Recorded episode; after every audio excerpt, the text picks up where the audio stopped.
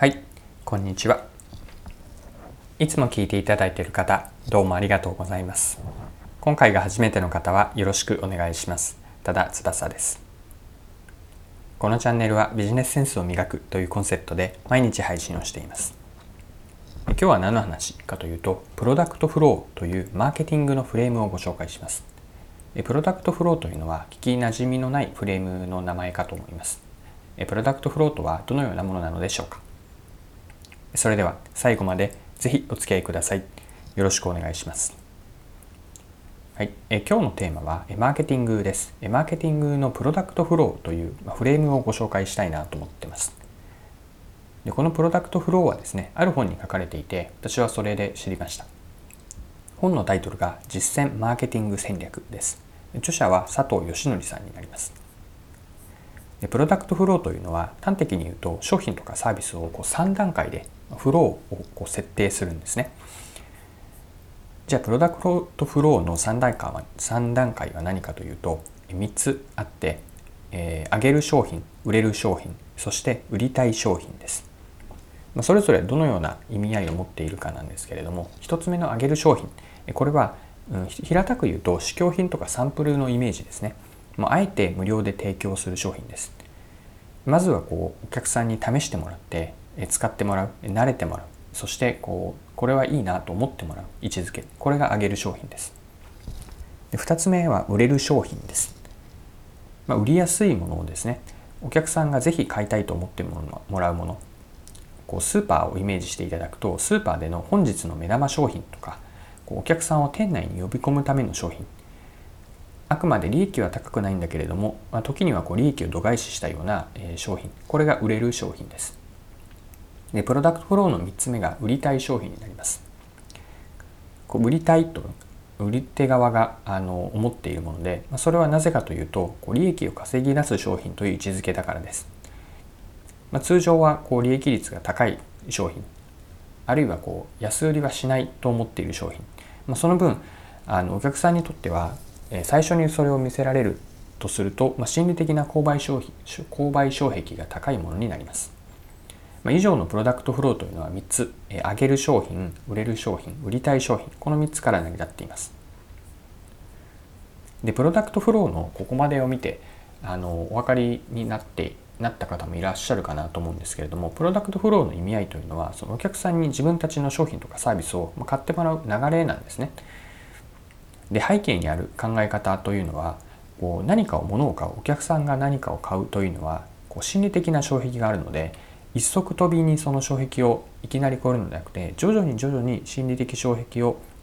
少しずつ低いところから入っていただく、まあ、低いところというのがまずは上げる商品。こう無料で提供する。そして売れる商品売りたい商品ということで、うんと、心理的商品を障壁を少しずつ上げていく。でこの3段階を設定しているのがプロダクトフローなんです。はい、ここまでプロダクトフローの考え方をご紹介しました。上げる商品、売れる商品、そして売りたい商品。これに、えっと、まあ、ホップ、ステップ、ジャンプというか、ステップバイステップでつなげていく考え方。これがプロダクトフローになります。で、プロダクトフローでポイントだと思っているのは、うんと、その3つ、上げる商品、売れる商品、売りたい商品がちゃんとこう一貫性があるかなんですね。先ほどあのこのプロダクトローンの背景にある考え方は心理的障壁をなるべく低いところから入ってもらう、まあ、エントリーモデルとして上げる商品から入ってもらうというような表あの説明をしました。でここでのポイントはということはちゃんとこう上げる商品が次の売れる商品そして最終的には売りたい商品にこうつつながっているかなんですね。逆に言えば闇雲に何何でもこう無料にしていいわけではなくて上げる商品というのも無料にする、まあ、ビジネスなのでその無料にすることもその場短期的には赤字無料で提供するのであらりすら回収できないんですけれどもしっかりと売れる商品売りたい商品とつなげるその3つ全体を通してビジネスが成り立つ。あくまで、えっと、戦略的に意思と、まあ、意図を持ってこう上げる商品を作る、まあ、あのそれを使ってもらってしっかりと価値をえ見出してもらってそこから売れる商品売りたい商品につながっていく。ここのこう一貫性があるかというのがポイントになるかなと思います。上げる商品がしっかりこう機能する。こう何でも良いから無料にしてお客さんにこうあげるのではなくてこう、うんと、次の売れる商品や最終的には売りたい商品にいかにこうスムーズにあの障壁が徐々に上がっていくような設計ができているからです。